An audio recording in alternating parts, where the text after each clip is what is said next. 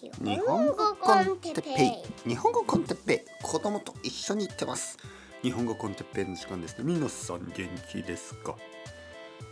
今日はスキップ主義。アンチ完璧主義について。はいはいはい皆さん元気ですか？日本語 con Teppei の時間ですね。頑張っていきましょう。えー、っとですね。スキップ主義。アンチ完璧主義というタイトルにしましたけど何のことでしょう？何それ、ね、スキップ主義。聞いたことない？はいはい僕はちょっとタイトルをつけただけですね、えー、そういうのがあるわけではないです。そういうのが実際実在実在するわけではないんですけど。あの完璧主義、ね、パーフェクショニズムあるでしょ？で僕はいつも言うように言語のあの学習言語学習語学学習。こう日本語の勉強。まあ英語とかフランス語とかスペイン語とか全部同じですけど。外国語を勉強する時に一番問題になるのがこの完璧主義だと思うんですね。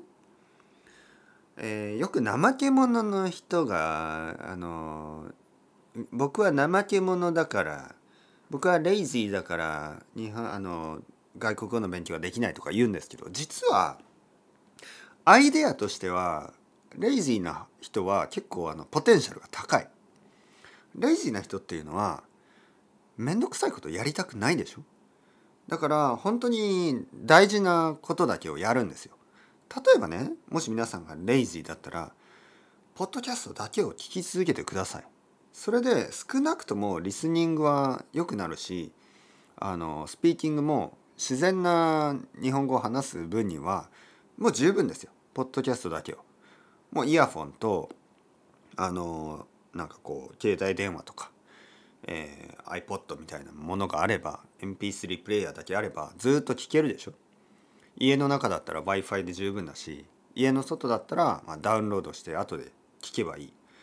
あのもうイヤフォンだけなんですよね。でイヤフォンって安いのもあるしあのどこでも買えるしね。もうあの新しい教科書とか新しいアプリとかいろいろ何もしなくていいんです。何にもしなくていい。ただパッシブに聞き続ければそれだけでまあ少なくとも日本語が悪くなることはないですよ。どんどんどんどん良くなると。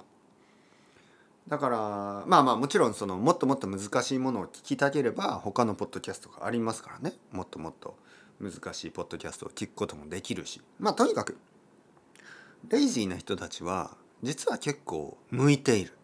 実は結構あの僕はいいと思う。でプログラミングも同じですね。レイジーな人たちってなんかこうプログラマーになるポテンシャルが高いでしょ？なんかこう面倒くさいことをしたくないからもっと簡単にできるだけシンプルにあのこの問題を解決できないかなと。いつもそういうことを考えてるんでしょ？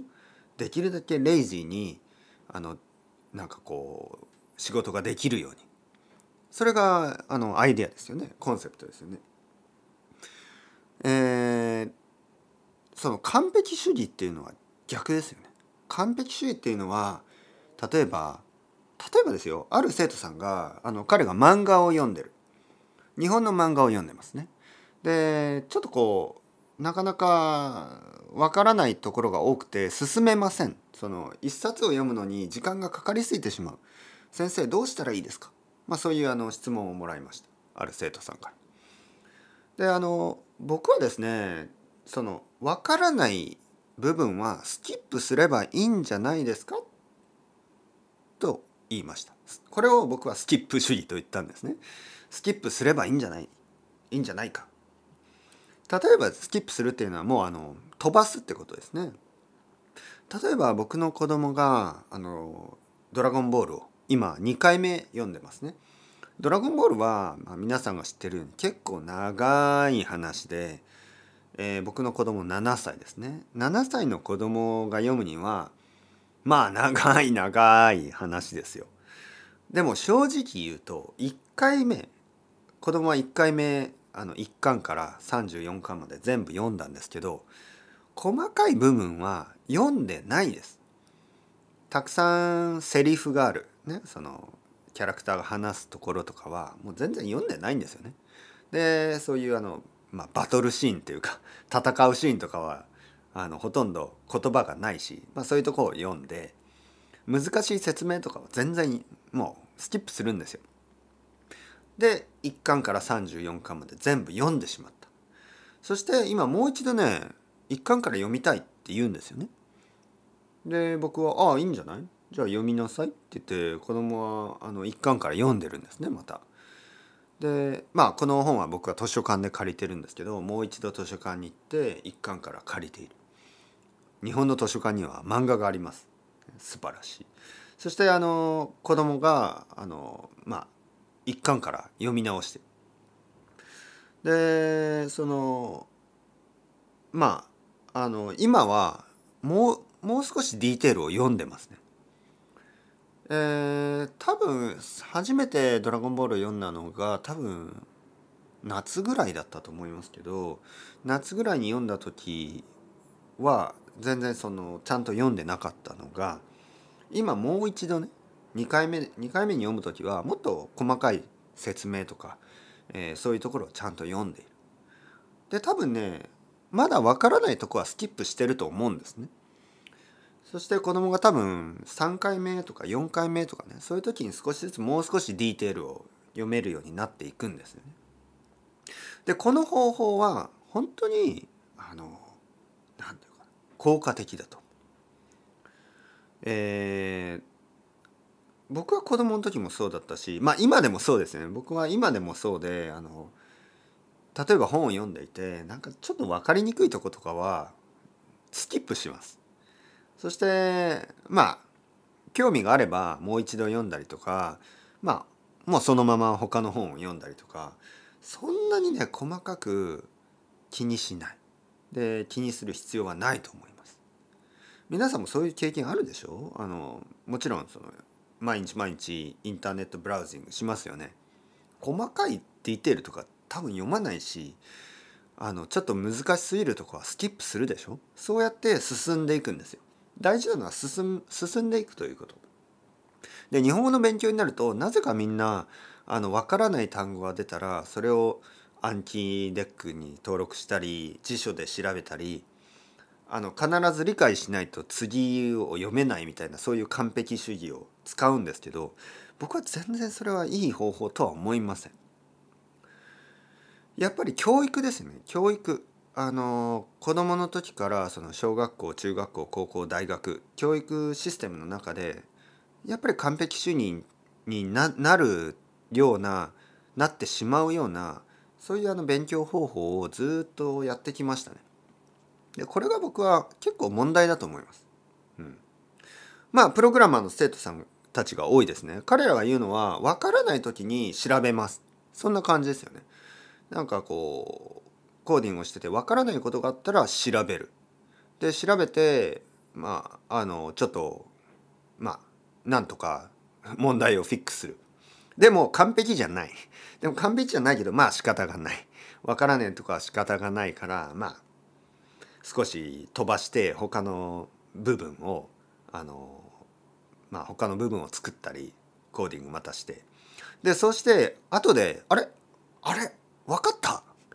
ああそういうことか」ってその戻ってもう一度その前チャレンジした分からなかったそのコードをもう一度書くと「ああできたできた。あそういうことか」でそういう部分部分でまあリラックスしながらまあ進んでいくんですよね。わからないところは進んでまあ後で考えようとか。でそういうふうにやっていくと少しずつ分かっていく。なんかこう魔法のようなね。そんな感じ。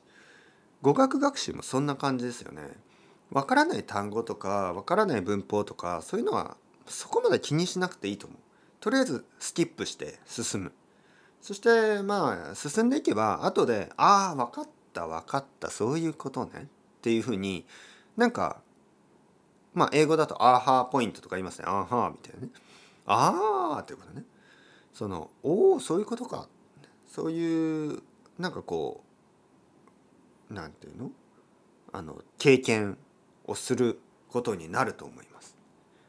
はい、だからこれはね本当にね広め広げたい広めたい広めたいですよ。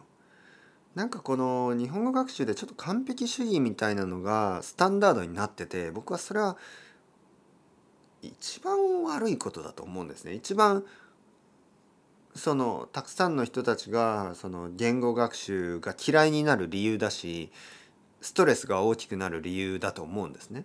なんかあ自分は頭が悪いなんで1日10個の単語を覚えられないんだとか1日10個の漢字を覚えるそして10個覚えなければあの次の漢字に進めないとかもうそういう勉強方法が多いですよね。なんかこうストレスを与えるね。ダイエットとかでもそうでしょなんかあの今年は5キロ痩せる。みたいなね。はい、1ヶ月で、えー、500g 0.5キロ痩せる。みたいな。あ違うか、えー、1年で5キロだったらまあでもそんなうん？えー、1年ちょっと 計算ができない。1年でそうですそうですよね。そんなもんですよね。はいはい。えー、だからそういうプレッシャーがないとできない。みたいに。考えてますよね。信じてますよね。でもそれは違うんですよ。そんな必要はないんです、えー、ストレスはあのストレスがいいと信じてる人が多すぎる。プレッシャーがいいものと信じてる人が多すぎる。例えば今年は JLPT2 級合格しなければいけない、ね、そうじゃなければみたいな。そういうプレッシャーを自分で与えるよりは毎日少しずつ勉強を続けるだけですよね。そしてもっともっと日本語に興味を持ってあの知りたい。もっと知りたい。もっと新しい単語を知りたいとかね。もっと新しい文法を知りたいとか。まあそういう前向きな態度。これが大事だと思いますね。まるで僕の子供が「ドラゴンボール」を読んでるみたいに。次は何が起こるんだろう。次は何が起こる。次の敵は誰だ、ね、そういうふうにただ読みたい読みたい読みたい。そういうつもりで読んでるんです。そしてやっぱり読みたい知りたい物語を知りたいからあのその新しい言葉とかを知りたい。そうなりますよね。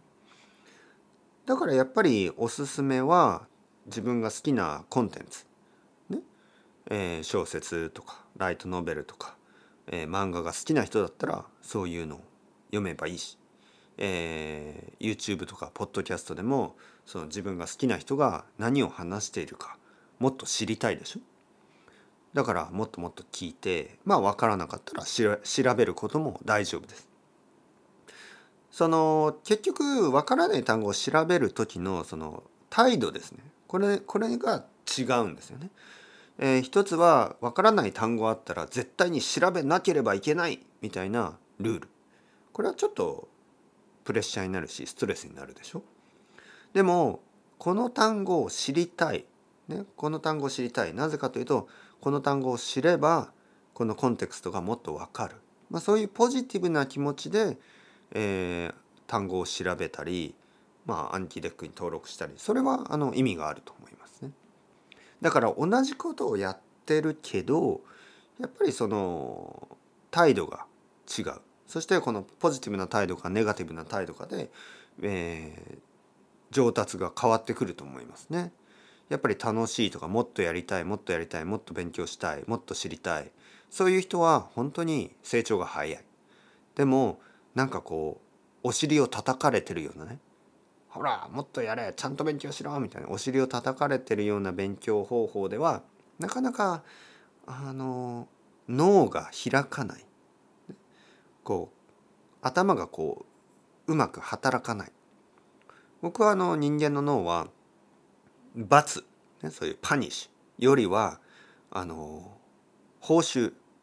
あのどちらかというと知りたいことを知る、ね、そういう方がもっともっと効果的に動くと思うので楽しい、ね、嬉しい知りたい、ね、そういう気持ち好奇心とか、え興味そういうふうにポジティブにあの考えた方が全てのことがうまくいくと思います。どうですか？皆さんどう考えますか？というわけでスキップ主義。わからないとこがあったらスキップしてください。そして進んでください。進めばなんか後で分かってくることがたくさんあると思います。というわけで完璧主義には気をつけてということで今日は終わりたいと思います。それではまた皆さん chao chao hasta luego またねまたねまたね。